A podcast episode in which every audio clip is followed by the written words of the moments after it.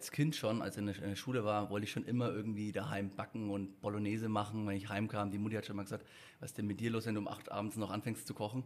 Die beste, kreativste Zeit überhaupt, wenn du da oben bist und denkst dir, hm, zu der roten Beete könnte ich eigentlich einen Himbeer machen. Ich mache es nicht aufpoppen. Aufpoppen kann jeder. Ich tue es quasi dann beschwert, richtig heiß backen und dann ist da oben drauf diese Kruste, die ist knusprig wie Harry, ja. Und, ähm, aber wie ein Spiegel, also du kannst dich wirklich drin spiegeln, die ist einfach flach.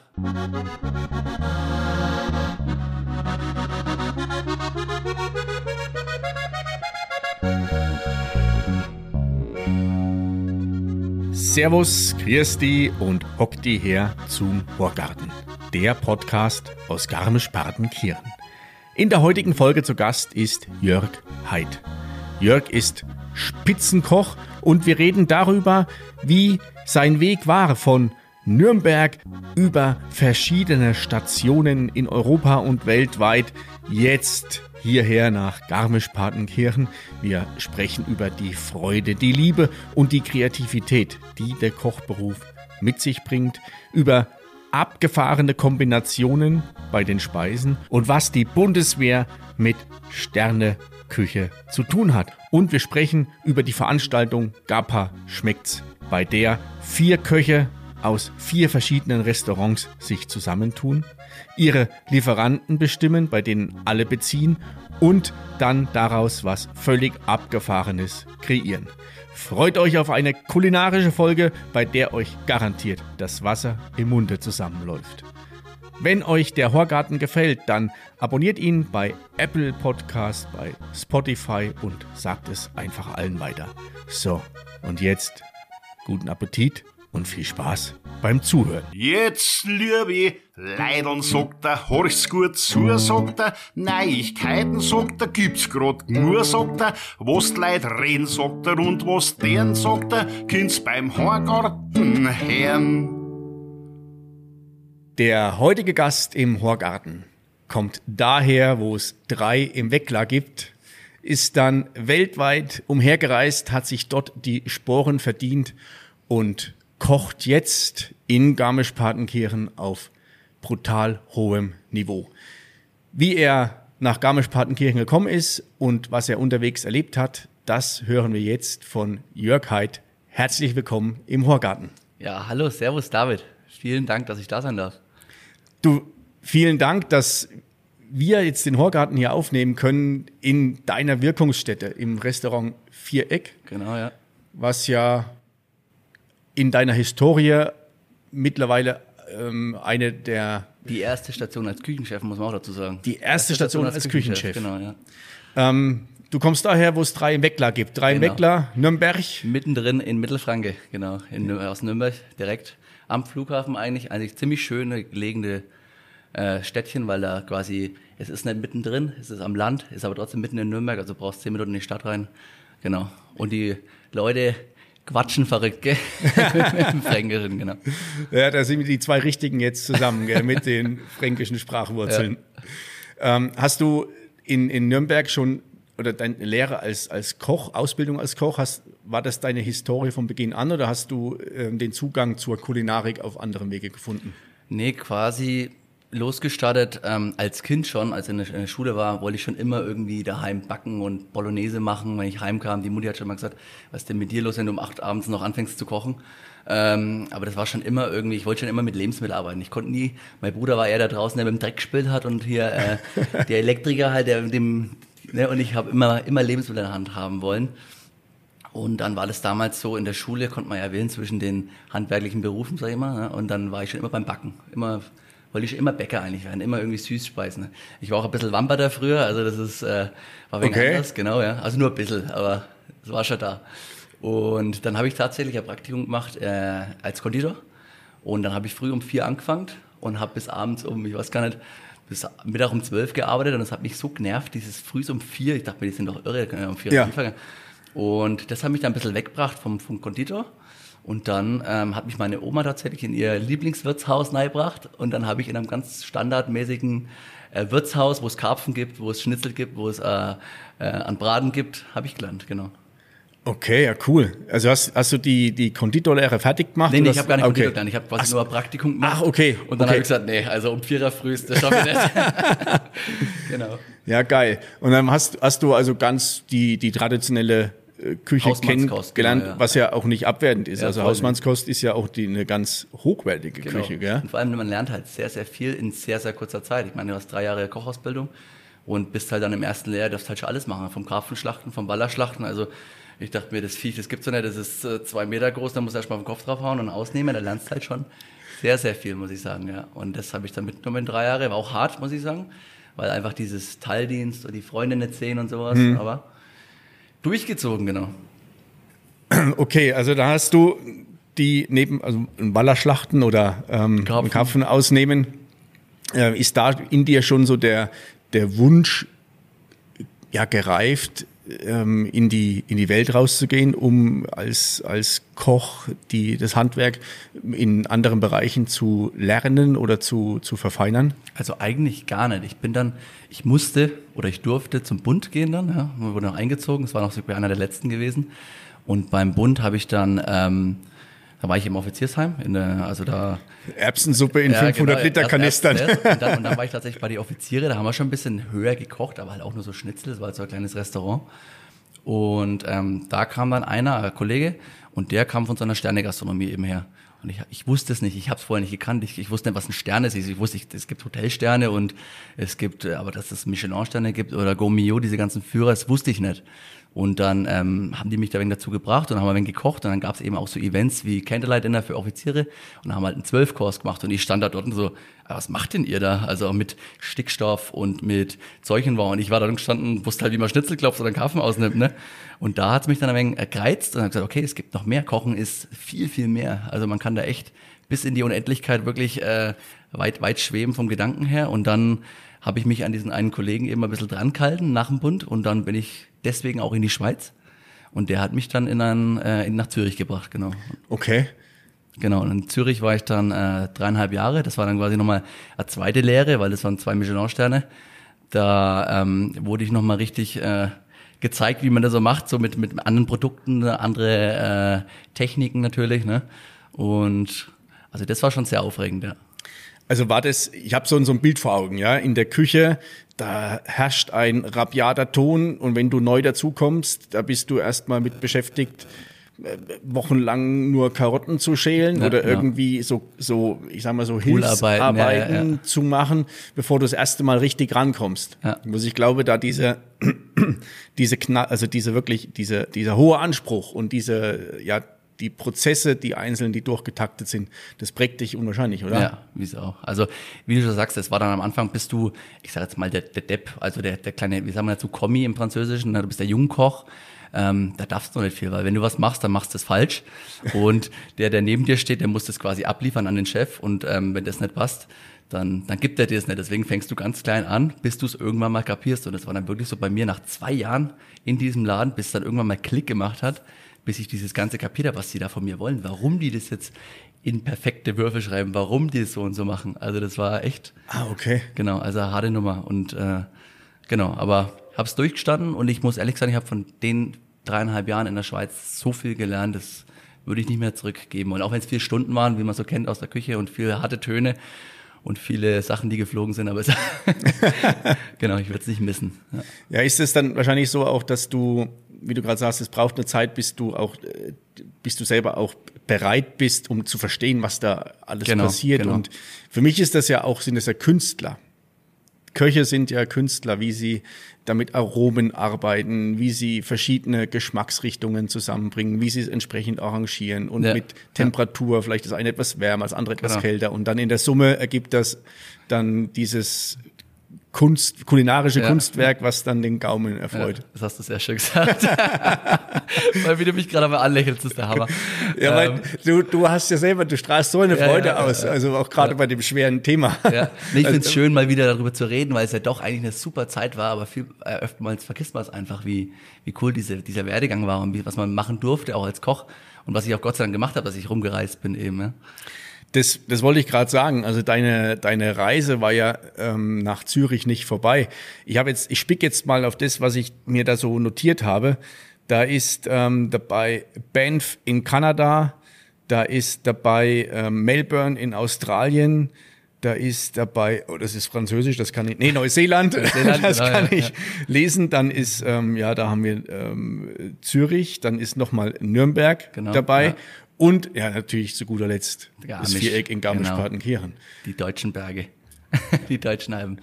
Genau, also ich bin dann nach, äh, nach Zürich, ähm, bin ich dann nach Neuseeland, also wirklich ein, nee, Entschuldigung, verwechsel ich gerade.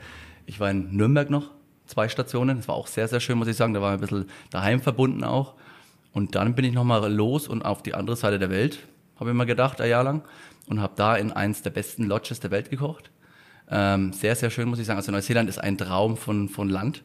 Ähm, und nach Neuseeland dann noch nach Australien, dachte mir, das nimmst du noch mit, wenn du auf der anderen Seite bist, ne, bevor es fliegst.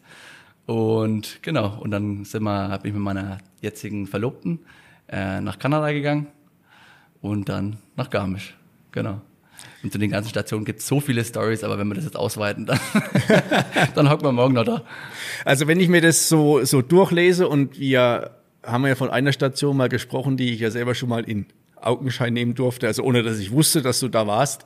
Also Banff in, in Kanada, das sind ja alles Regionen, wo du in ähnlicher Weise das vorfindest, was du ja auch vorfindest. Genau, ja. Und ja. Ähm, du bist ja jetzt klar in einer, in einer Passion in der Küche und zu, in der anderen Passion nutzt du ja auch das Bergeangebot drumherum. Also ja. du, du snowboardest, du fährst Ski, äh, du, snowboardest, fährst Ski, Beide sagen, ja, ja, du snowboardest, fährst Radl. Also das ist ja schon auch ganz wichtig, glaube ich, für dich, dass da, wo du bist, dass ähm, das Gesamtpaket auch genau stimmt. Dieses, was immer jeder sagt, diese Work-Life-Balance. Ne? Wenn du das halt nicht hast, finde ich, dann kannst du auch nicht kreativ sein. Also das ist schon die Kerstin, meine eben eine von den, von den zwei Inhaberinnen, die sagt das immer so schön, du musst Freiraum haben für dich selbst. Die schickt mich auch immer am Berg und sagt, du gehst jetzt mal am Berg hinauf, fährst da wegen Radl und denkst da wegen drüber nach, über Gerichte und sowas. Und das mache ich dann auch. Und das ist wirklich die beste, kreativste Zeit überhaupt, wenn du da oben bist und denkst dir, hm, zu der roten Beete könnte ich eigentlich einen Himbeer machen. Oder weißt du, halt so, so Kleinigkeiten ja. oder so Blödsinn, was du eh schon auf der Karte hast, wo du dann halt einfach drüber nachdenken kannst. Und das ist das Beste an der frischen Luft zu sein, finde ich. Genau. Also ich kann das, ich kann das nachvollziehen. Mir geht's ja, ja. Äh, ähnlich, dass gerade wenn ich draußen bin ähm, oder am Berg bin, dass wenn, wenn die, die normalen Einflussfaktoren nicht da sind, dann auf einmal wird die Kreativität ja. so richtig ja. ähm, Wenn an, dich selbst konzentrieren kannst, genau. Ja. Ähm, und äh, wie würdest du deinen, deinen Stil beschreiben? Gibt's oder gibt's es überhaupt, zu sagen, ich, ich habe den Stil oder habe den Stil oder verbinde irgendwie verschiedene Welten? Also einerseits vielleicht das, was ich von, von, von ähm, Beginn an mal so gelernt habe und habe dann zu die Sterneküche und schmeiß das irgendwie übereinander. Genau, also Stile ist, das ist ein gutes Thema, muss ich sagen. Danke. ähm, jeder Koch, glaube ich, findet seinen eigenen Stil in seinem Umfeld auch. Also je nachdem, wo du halt natürlich arbeitest. Ich bin sehr frei hier, muss ich sagen, durch Kerstin und Uschi ähm, dass ich hier machen darf, was ich will. Also ich kann vom Bayerischen bis zum Japanischen bis zum allen kochen, weil solange es den Gästen schmeckt und den taugt, passt das auch. Und das ist, das gibt's nicht oft in, in Restaurants, dass die wirklich sagen, so du kannst jetzt nicht irgendwie von einer französischen Küche kannst jetzt nicht auf einmal Japanisch kochen, das geht jetzt nicht. Ne? Hm. Ne? So und deswegen ähm, fühle ich mich sehr frei hier und wirklich kreiere Sachen, wo ich mir denke, so, okay, zum Beispiel jetzt auf dem Gabba schmeckt's Menü, da kommen wir später noch dazu, ähm, habe ich jetzt einen Schweinebauch mit Umeboshi, das ist so eine eingelegte Salzpflaume aus Japan, die habe ich selber gemacht, äh, die dauert vier Wochen, bis das, bis das weit ist, aber weil ich jetzt eben in Japan war, kommen halt so diese Einflüsse daher und nehme aber den Schweinebauch vom Jocherler hinten, weißt du, und kreiere da ein cooles Gericht raus. Also das ist geil. Und ich wollte gerade fragen, wie, also Japan wie, wie, wie schaffst du es da, dich zu inspirieren? Also liest du dann ein Buch oder wie du jetzt gerade sagst, du bist also mal vor Ort und natürlich genau. auch neben, ähm, neben der Aktivität vor Ort, dann schaust du auch mal so, was die Küche so Ja, hergeht. genau, schaust überall rein. Ich meine, es ist wie wenn du durch die Straßen läufst oder irgendwelche Sportartikel siehst, dann schaust du auch drauf, oh, die neue Technik oder ne, oder ja. neue Bindungen vom Tourenschienen oder was, ne, was ja, da alles ja. gibt, ne, oder jetzt mit den, und da schaut man halt einfach drüber und dann sieht man, okay, die machen das so und so, oder mit einem, mit einem Kollegen fahre ich immer gerne nach Amsterdam ähm, und schaue mir diese ganze Foodwelt an, weil da sind neue Pop-ups, die da raus starten, wo du dir sagst, so, was machen die da? Aber das ist so das Interessanteste, wenn Leute versuchen, was ein Business zu, zu kreieren, das sieht man viel für sich auch, ne, ob es jetzt dann funktioniert oder nicht, ist ein anderes Thema, aber das sieht man viel, muss ich sagen, ja. Also ich habe mal so, es ist schon lange Zeit her, da habe ich mir so gedacht, ja mein Gott, jetzt bist du Koch, äh, das ist eigentlich to total stupide, du machst immer das Gleiche und ja, das ist keine, wo ist da deine Erfüllung? Bloß umso mehr ich mich mit dem Thema beschäftige oder ja. auch ähm, als wir mit dem mit der Gapa schmeckt's Idee damals angefangen haben, ja. ähm, bin ich, hat sich für mich so eine neue Tür irgendwie geöffnet. ja, und habe das zum ersten Mal erlebt, wenn dann ähm, tolle Köche da sitzen und mit einem Strahlen im Gesicht darüber berichten, wie sie kochen, was sie machen oder wie, wie wertvoll sie das machen oder das empfinden, was sie tun. Ja, ja. ja klar, das ist halt wie in jedem Kosmos, sag ich jetzt mal, ne? wie in einem Sportkosmos oder wenn du drin bist und es verstehst, was die, was die Menschen da machen wollen, dann, dann hast du einen ganz anderen Überblick. Und mit Gappa schmeckt es halt einfach interessant zu sehen, dass ihr das da so, so etabliert habt, dass es äh, nach Garmisch kommt, dieses, dass die Leute auch mal sehen, oh, wir haben nicht nur einen Schweinsbraten, nicht, nicht nur Würstler, wir haben auch Fine Dining, ne? oder in dem Fall äh, einfach eine saugute Küche. Also der, jetzt überlege ich gerade, wie man, wie man am besten, ähm, was heißt anfangen. Wir haben jetzt schon ein paar Mal Gapa schmeckt's gesagt. Ja, Vielleicht ja, äh, sollten wir jetzt mal die, die Zuhörer ähm, abholen, was Gapa schmeckt's ist. Mhm. Ich kann ein Stück weit zur Historie mal erzählen und ähm, dann, sobald du was weißt, dann grätschst du einfach ja. rein. Also die Idee ist ja entstanden, interessanterweise in der ersten Corona-Lockdown-Phase. Mhm. Da haben wir so zusammengesessen, haben überlegt, ja, was könnten wir denn machen? Und es gab eine ähnliche Idee von, von ähm, Bekannten oder von aus Kühlungsborn, die so ein ähnliches Konzept haben. Und wir haben gesagt, ja, wir können es nicht zu eins zu eins adaptieren. Und witzigerweise, als alles platt war, da sind uns so diese Leuchttürme aufgefallen. Und es geht jetzt auch nicht darum, die, die klassische bayerische Gastronomie irgendwie zu bashen, sondern wir wollten ja was, was machen oder was herzeigen, womit die meisten Gäste nicht rechnen. Um mal die, die, die gehobenere Gastronomie rauszustellen, beziehungsweise die, die nicht in dem klassischen bayerischen Segment ist mhm. oder auch jetzt nicht Italiener oder ähm, Asiate. Und ja, da war die kühne Idee da. Und dann hat es begonnen, mit der Idee mal rauszugehen und ja, dieses Interesse abzufragen. Und glücklicherweise waren die, die, die Jungs am Start und die, die Jungs und Mädels am Start. Und dann hatte, hat so die, die, die Feinplanung mit euch begonnen. Genau. Aber ich finde es auch wieder witzig, dass es im Lockdown passiert ist, wo halt wirklich der Kosmos quasi klar ist, wie beim Skitouren gehen, sagen wir wieder, ne? Da hast du darüber nachdenken können. Genau. Und dann kam die auf uns zu und dann haben wir überlegt, was machen wir? Was machen wir? Also wie, wie gehen wir das an? Da musst du erstmal so ein Konzept erstellen auch einfach, ne? Was, also wir brauchen ja irgendwie, wir brauchen irgendwie, sag ich mal, eine, eine Spielregel oder eine, wo wir dann gesagt haben, mit den Lieferanten, okay, jeder sucht sich Lieferanten aus, wir machen einen Warenkorb. Es soll ja kein, es soll ja kein äh, Spiel werden, sondern es soll ja eher ein, eine, eine Werbetrommel, ein bring die Leute nach Garmisch werden. Und dann sucht, sucht man sich halt, haben wir uns die Lieferanten eben rausgesucht und dann ging das Ganze los, ne? Vor anderthalb Jahren, oder? Vor anderthalb Jahren, ja. Jahren, genau. Ja. Und das, also der Warenkorb war ja die ursprüngliche Idee, es werden feste Zutaten vorgegeben. Und da haben die, die Köche gesagt, nee, nee, nee. Prüf, Prüfungsfeeling gleich. Das, das machen wir nicht, weil das schränkt uns in der Kreativität ja, ein. Genau, ja. Und dann kam der Vorschlag, der auch wiederum saugeil ist, ähm, der Warenkorb wird bestimmt durch Lieferanten. Ja. Und da hat jeder so seine Top-Lieferanten genau. mit und dann, benannt. Und dann habt ihr gleich die, äh, seid ihr gleich an die ganzen Höfe gefahren und zum, zum Platzfisch gefahren und, äh, und habt da wirklich äh, Aufnahmen gemacht und habt das Ganze wirklich echt, echt extrem schnell vor allem äh, am Start bringen lassen. Ne? Also ja, und somit ist ja der, der Rieger Benedikt von Grünkunst ja, genau, mit ja. ins Spiel gekommen, ja, genau, ja. der sonst bei uns auch gar nicht so auf dem, auf dem Schirm Null. gewesen ist. Gell? Der auf einmal mal hier, hier drin guckt und hat gesagt, ich habe hier Kresse für euch. Äh, cool. Keine Kresse. Ah, schon, okay, alles dabei. das sind Mikrokräuter. Mikrokräuter, ja. ähm, dazu gibt's die Folge mit dem Benedikt. Ich glaube, das müsste Folge 44 gewesen sein. Ähm, die könnt ihr mal reinhören. Sehr gut, sehr empfehlen. Also das sollte ja auch kein, kein Wettbewerb doch, es ist ein kleiner, ein, ein kulinarischer Wettbewerb unter den teilnehmenden Restaurants, Restaurants ja.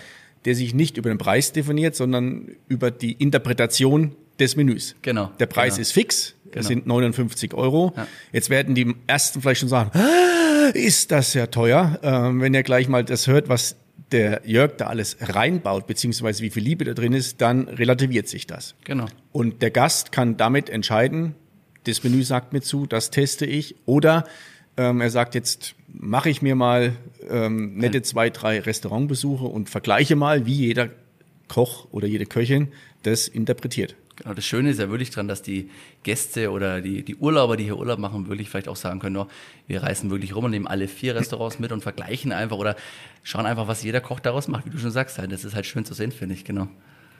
Ja. Jetzt, also zum Vergleich, ohne jetzt da eine große Diskussion anzustoßen, der Tagesskipass kostet, glaube ich, auch sowas um die 57 mhm, Euro oder ja, so ja. und Good point. Das, das Essen kostet 59 Euro. Also das ja. ist gut. Das eine ist Sport, das andere ist Genuss. Ja. Kannst doch beides kombinieren. Ja. genau. ähm, jetzt die Lieferanten. Wer, wer, ist dabei? Da ist dabei der Platzfisch. Genau. Dann ist dabei der Benedikt von Grünkunst. Jawohl. Es ist dabei die Schokolaterie. Ja, Amelie, ja. Und wer ist noch dabei? Und dabei ist, also die Lieferanten ist jetzt quasi wieder bei mir in meinem Menü. Ich rede jetzt mal von, von meinem ja. Menü. Da habe ich jetzt neu dazu den Krötz. Das ist ein Eiermann, Bio-Eier, Freilandeier aus Farchhand. Da mache ich einen ganzen Gang von. Also das geht wirklich ums Ei in, in meiner Vorspeise. Dann habe ich diesmal die Metzgerei Jochela in Patenkirchen drüben. Die sind ja. auch sehr cool. Da habe ich ein Schwein von denen drauf. Macht sehr Spaß, das zu essen. Und Apfelkuchen habe ich drauf, da habe ich Äpfel, ähm, der ist jetzt unbekannt, den Namen brauche ich jetzt auch nicht sagen, aber das ist ein kleiner Lieferant, der kommt aus Österreich, so älterer Opa, hm. der hat mir letztens wirklich Kiwis aus Deutschland, also von seinem Anbau gebracht und eben auch Äpfel und dann hat er mir so fünf, sechs verschiedene Äpfelsorten gebracht und damit koche ich jetzt mal, also schauen wir mal, ob das was wird, genau. Okay. Ja, und das ist echt, sowas ist interessant, die Leute kommen halt dann wirklich sagen, ey, kannst du Kiwi brauchen? Ich so, ja, aber regional, und, ja, die sind aus Deutschland. Ich so, ah, komm her auf. Und dann hat er mir wirklich Kiwi vorbeigebracht. Ja, ja das ist krass. das ist schön, sowas zu sehen. Einfach, dass die Leute halt auch einfach auf dich zukommen. Ja, das macht Spaß. Ähm, das, also zum einen wahrscheinlich, weil die, die Lieferanten, über die du oder die Gastronomie in der Form bezieht, das sind ja keine, du nimmst es ja nicht tonnenweise ab, ja, sondern genau, ja. du hast ja eine Abnahmemenge, die nach, also jetzt nicht in diesen großen Massen dann rausgeht. Genau, deswegen also, kann man auch so gut spielen. Wir haben jetzt zum Beispiel letztes Jahr haben wir den Fischerei Zwegern heißen die, die sind am Weichensee. Ähm, und der hat halt auch Barsch und äh, ähm, alle möglichen Fischarten, wo du halt wirklich verwenden kannst. Aber wie du schon sagst, in der, in der großen Küche wird es nicht funktionieren, weil du kannst, ne, in dem kleinen Restaurant ist es ganz gut, da, da brauchen wir eine kleine Menge, aber da kannst du halt regional bleiben, sage ich mal, in so einem kleinen Restaurant. So, jetzt erzähl mal, was, was du aus dem Ei, aus dem Schwein und aus dem Apfel machst. Also Apfelkuchen, ja, bloß, also du, ähm, ja, genau. da fehlen mir noch ein paar mehr Informationen. Genau, also ähm, vom Krötz, das, das Ei, das, dieses Ei wird eher so ein, so ein Onsenei, so ein cooles Wort. Ein was für ein, ein Ei? Onsenei. Ein Onsenei. Genau, also ich war ja auch, wie gesagt, vor zwei Wochen in Japan und da gibt's ja diese Onsen. Onsen sind heiße Quellen. Ah, okay. Das nennen die nur Onsen, genau, wie, wie es in Neuseeland auch gibt. Und die haben da früher als äh, im, keine Ahnung, welchen Jahrhundert, haben die die Eier einfach mal da reingeschmissen und haben geschaut, was passiert nach eineinhalb Stunden. Ne? Ich wollte es gerade sagen, uns ein Ei und heiße Quelle ist genau. wie ein gekochtes Ei in meinem genau, Topf. Genau. Und ich koche die Eier wirklich anderthalb Stunden bei einer ah. gewissen äh, Gradzahl. Ah, okay. Und dann sind die so, ich kann es gar nicht beschreiben, nicht wie so ein, nicht wie so ein äh, Egg Benedict, wo du sagst, ne, dass du einfach so rausläufst, sondern die sind so wachsweich, das Eigelb. Und dann backe ich die in Panko, wenn du schon mal gehört hast, ne? also diese Semmelbrösel. Ne? Ja. Und dann ist das also Erlebnis. Muss man einfach vorbeikommen und dann ausprobieren. Das ist ein, und das mache ich eben aus dem Ei. Und dann habe ich noch der Schafsmilchjoghurt dabei, auch vom Hofladen vom Schweb oben. Der ist in Kleis, wenn es ja, sagt. Ja. Genau. Auch so ein kleiner Schafsladen. Und der Joghurt, also richtig interessant. Auch der, der Käse, was die da treiben, der ist einfach anders. Das ja. kannst du nicht anders beschreiben. Also wenn du einen Feta vom Supermarkt kaufst und den da oben, kannst du nicht vergleichen. Genau. Und das wird eher schon in Richtung Sommergericht, sag ich mal, so dass wir so ein bisschen den, den Sommer anstechen. Aber genau, das ist die Vorspeise. Ah, okay, das war die Vorspeise. Die Vorspeise. Aber ich will nicht so arg ins ah, Detail gehen. Ein bisschen, ah, ja, ja, ein bisschen äh, Überraschung. So genau, nicht, dass die Leute denken, ah, nee, das mache ich nicht und dann kommt es nicht vorbei. Also mich hast, mich hast du allein schon mit dem Onsenei. Mit dem Onsenei. Aber gut, jetzt bin ich mal weiter gespannt. Jetzt kommen wir zum Schwein. Genau, der Schweinebauch, der ist ein bisschen, den habe ich aus ähm, Neuseeland tatsächlich, von meinem, von meinem Küchenchef damals ein bisschen abgeschaut. Der hat den 24 Stunden erst einmal gepökelt, ja, in Salzwasser und Zucker ist ein wenig drin und dann rausgenommen und dann nochmal acht Stunden lang gewässert, also wirklich mit laufendem Wasser. Dann ist der so richtig weiß schon fast. Okay.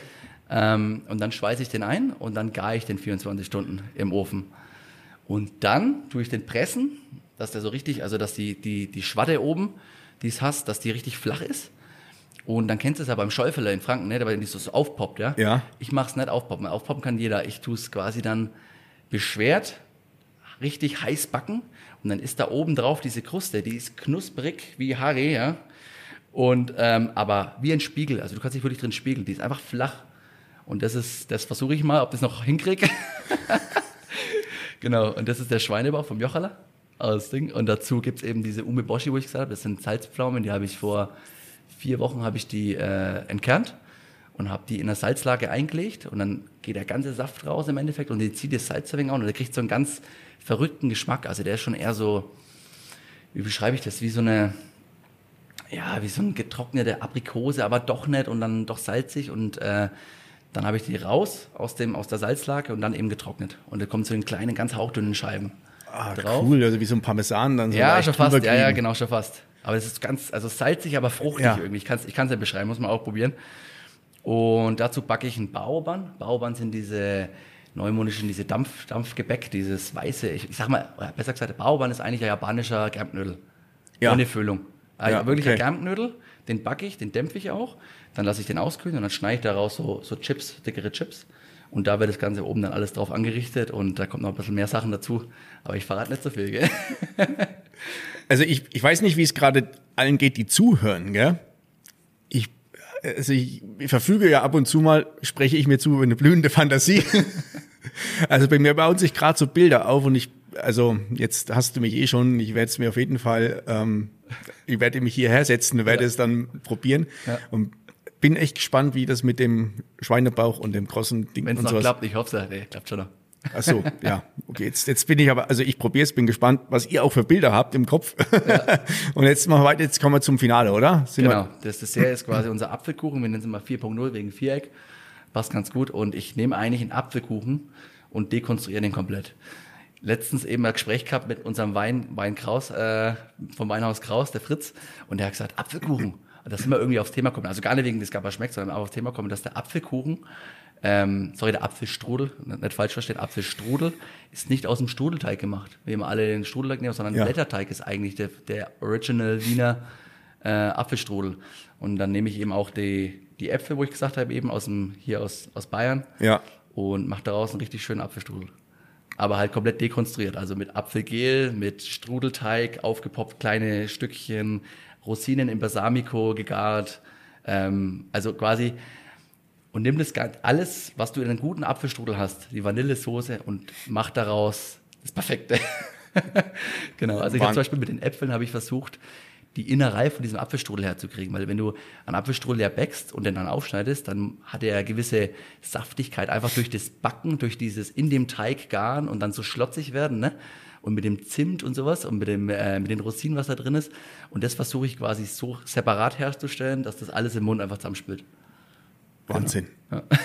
Also das, ähm, was mir jetzt gerade nochmal bewusst wird, ist das neben der, ja, die Kunst, diese Vorstellung, ähm, was, wie kann ich diese Sachen einzeln irgendwie äh, äh, herrichten oder einzeln kochen, dass sie dann zusammengefügt wieder dieses Gesamtbild oder diesen Gesamtgeschmack ergeben? Ja. Das ist ja das eine, wo du unwahrscheinlich viel ja, Wissen brauchst, wie gewisse Lebensmittel funktionieren, wie sie reagieren und was zusammenpassen kann.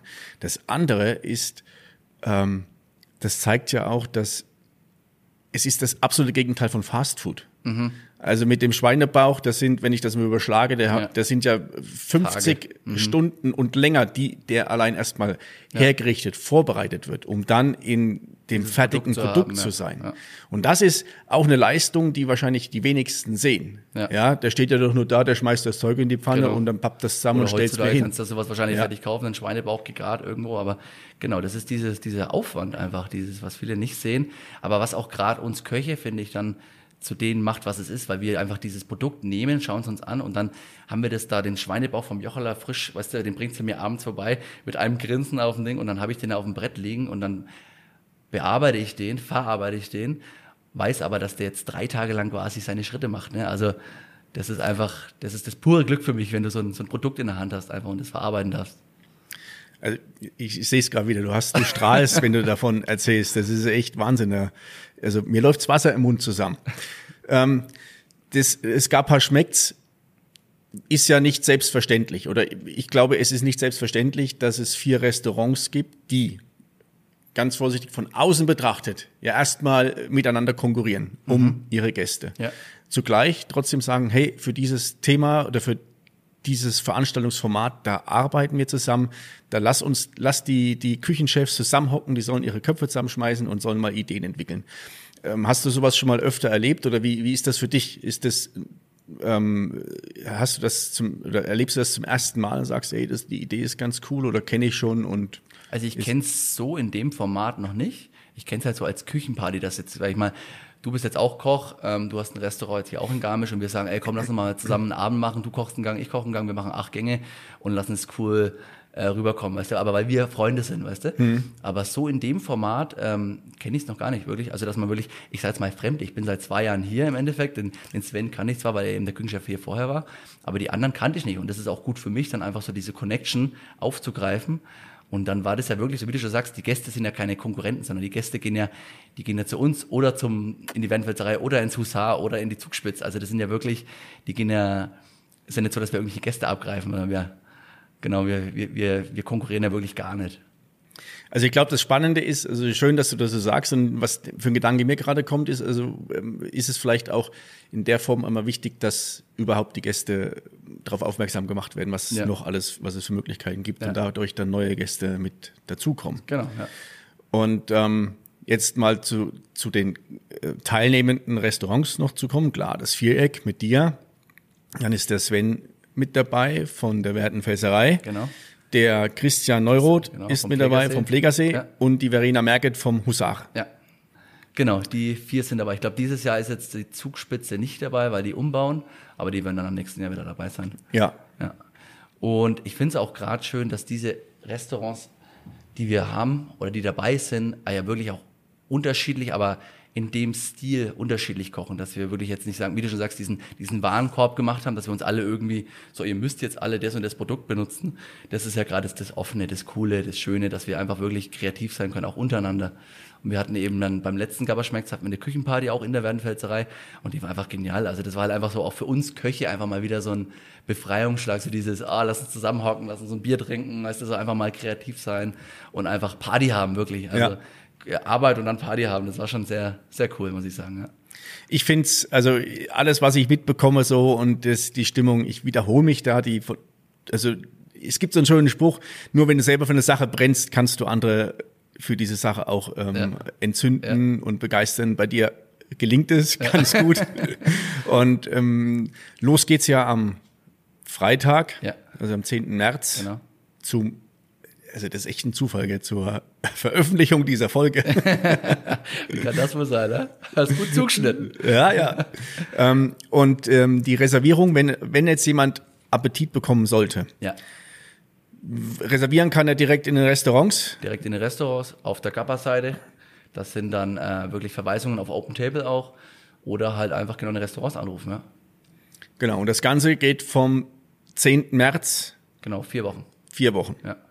Das heißt, ihr habt also vier Wochen Zeit, spontan Spontan ein cooles Menü zu machen. ein cooles Menü zu Ja. machen. Wir haben dann natürlich, das darf man nicht vergessen, das Walk-Around-Dinner noch. Das ist auch ziemlich, ziemlich interessant. Zu, äh, das war letztes Jahr auch ziemlich, ziemlich äh, erfolgreich. Und zwar, willst du mal kurz erklären? Oder? Nee, ich weiß, weiß gar nicht, was ist das Walkaround? ist, ähm, da treffen sich die, die Gruppe oder die, die, die Gäste, die reserviert haben, ähm, vorne beim Husar und fangen dann eben an, eine kleine Stadtführung zu machen und gehen dann von Restaurant zu Restaurant. ah, das ist ja cool. Genau. Und dann äh, kriegen die in jeder Station einen Wein oder eben ein Aperitif oder jetzt neu ein Whisky vorne am Ding. Ah, und, äh, vom, vom, ähm, vom, vom Whiskyladen, genau, ja. vom, ja, vom, und ähm, laufen rum und kriegen was mit der Stadtführung auch erzählt, also wirklich mit der professionellen Stadtführerin.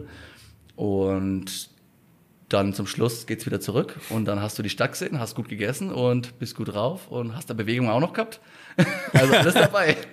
Wow, das ist ja auch eine coole genau, Idee. ja. Das ist ja auch eine coole Idee. Das ist eben am 21.03. und oder, wenn es voll wird, am 29.03. auch noch. Ja, cool.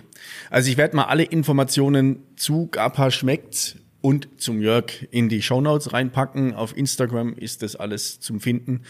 Und ähm, jetzt kriege ich Appetit und freue mich drauf, essen, dass es bald weitergeht. Jetzt kommst mit du aber auch nicht ganz so davon, gell?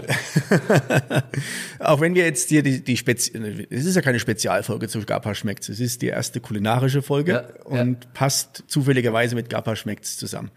Ähm, Gibt es irgendwelche Gerichte, wo du sagst, boah, das würde ich gerne mal probieren oder da traue ich mich überhaupt nicht dran? Gerichte eigentlich gar nicht. Es gibt gewisse Zutaten, wo ich Respekt vor habe, wo ich sage so, okay, die habe ich schon einmal gemacht, aber auch nur einmal gemacht. Und so Sachen wie, dass du dir ein Bild machen kannst, ähm, äh, Seestern oder sowas, weißt du, sowas zu Ja. verarbeiten oder, ähm, ja gut, Kugelfisch ist Quatsch, ne? Ähm, was ist, also es gibt wirklich wenig, wo ich sage, da traue ich mich gar nicht dran, weil wenn, wenn ich die Angst habe, dann bestelle ich es mir einfach und probiere es einfach aus. Ja. So, ähm, aber ganze Gerichte gibt's eigentlich gar nicht. Also ich habe da eigentlich, also gibt's eigentlich nicht, ne. Also ich traue mich an alles ran. Es gibt gewisse Geschmacksnuancen wie in der asiatischen Küche, wo du sagst, okay, da musst du erstmal dich reintesten, ne, wie, wie, wie verhält sich das oder Ja. ähm, was passiert da, wie du schon sagst, das Ausprobieren halt einfach, ne? Ähm, oder wenn du Gelees hast oder, oder Gele, wie, wie, wie äh, verhalten die sich, wenn die sich, wenn die sich einfrieren lassen oder wenn die sich wieder aufmixen oder äh, splitten die irgendwann, so, das sind so Kleinigkeiten, aber die lernt man halt wirklich mit der Zeit und eben durch diese Erfahrung auf der ganzen Welt, da sieht man halt vieles oder dann sagt der eine Koch zu dir, ey, machst du das so und so äh, und dann, ah, ja klar, macht Sinn und dann lernst du halt von jedem, also von wirklich, von jedem lernst du da, vom kleinsten Koch bis zum, bis zum Spüler lernst du auf der ganzen Welt. Ja, das und ist- schon sehr interessant, ja. Das ist cool, wenn du auch diese, diese so danach suchst, wenn du so neugierig ja, bist. Ja. Ähm, für eine kurze, knackige Folge sind wir jetzt schon etwas länger unterwegs. Ist auch völlig wurscht, weil ähm, es der, das Thema hergibt. Und du hast es ja selber schon gesagt, ähm, wenn du zu deinen einzelnen Stationen, wenn wir da tiefer eingetaucht wären, Ja, dann ja, hätten wir uns ja. na, nicht verloren, aber dann wären, hätten wir den, den Faden vielleicht in eine andere Richtung gesponnen. Meine Frage oder ein Geschenk, was ich ja für jeden Gast immer habe, ist ein, eine Art virtuelles Geschenk. Und zwar ähm, hat ja jede Folge hat einen Folgentitel, den behalte ich mir vor und es gibt eine Beschreibung der Folge. Ja. Das kann ein Motto sein, das kann ein Slogan sein, was du vom Leben bisher gelernt hast oder Ja. was dich motiviert, jeden Tag ähm, kreativ in der Küche zu spinnen.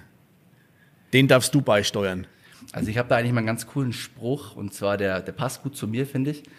Und zwar ist der, ähm, nur wenn wir uns auf das Unbekannte einlassen, haben wir die Möglichkeit, uns damit vertraut zu machen. Das ist so ein bisschen mein Lebensmotto, weil wenn du dich nicht traust, irgendwo was Neues anzufangen oder mal den Laden zu wechseln, dann kriegst du auch nichts Neues dazu. So, Ja. so ein bisschen mein Lebensmotto, genau. Und es hat mir immer gut geholfen eigentlich, die Einstellung. Ja, cool. Also passt auch zu dem, zu dem ich euch jetzt aufrufe. Wenn ihr mal weg wollt von Currywurst, Pommes oder von irgendwelchen Cordon Bleus oder vom Döner, dann lasst euch mal drauf ein, auf die vier Wochen Gapa schmeckt's. Ähm, wagt es mal, ihr werdet es nicht bereuen. Also Wie vielleicht der David schon gesagt hat, der Skipass kostet auch 60 Euro. Und so hast du ein nachhaltiges kulinarisches Erlebnis. Und ich hoffe, dass ihr auch mal ein Verständnis dafür bekommen habt, ein wenig, was für ein Aufwand dahinter steckt, wie viel Kreativität dahinter steckt und was in der Zeit alles geleistet wird. Jörg, ich sage vielen Dank, Vielen dass Dank es so dir. spontan geklappt hat. Ja. Ähm, Freue mich auf das Testen deiner, ähm, deiner kulinarischen Interpretationen. Wünsche dir alles Gute, viel Erfolg Dankeschön. und jetzt Bis zum nächsten Mal und dann hockst du hier hoffentlich auf Tisch 4, wie jetzt hat, nur ohne Mikrofon und isst den Schweinebauch. auf jeden Fall. Servus miteinander. Mai, war das ein schöner Horgarten heute. Ich hoffe, es hat euch gefallen und euch läuft das Wasser im Mund ein wenig zusammen. Und wenn ihr in Garmisch-Partenkirchen zum Urlaub seid oder wenn Garmisch-Partenkirchen und das Viereck oder die Wertenfelserei oder der Pflegersee oder der Husar nur ein paar Parallelstraßen von euch weiter ist, dann schaut bei denen vorbei und lasst es euch gut gehen. Servus, pfiat euch, bis zum nächsten Mal.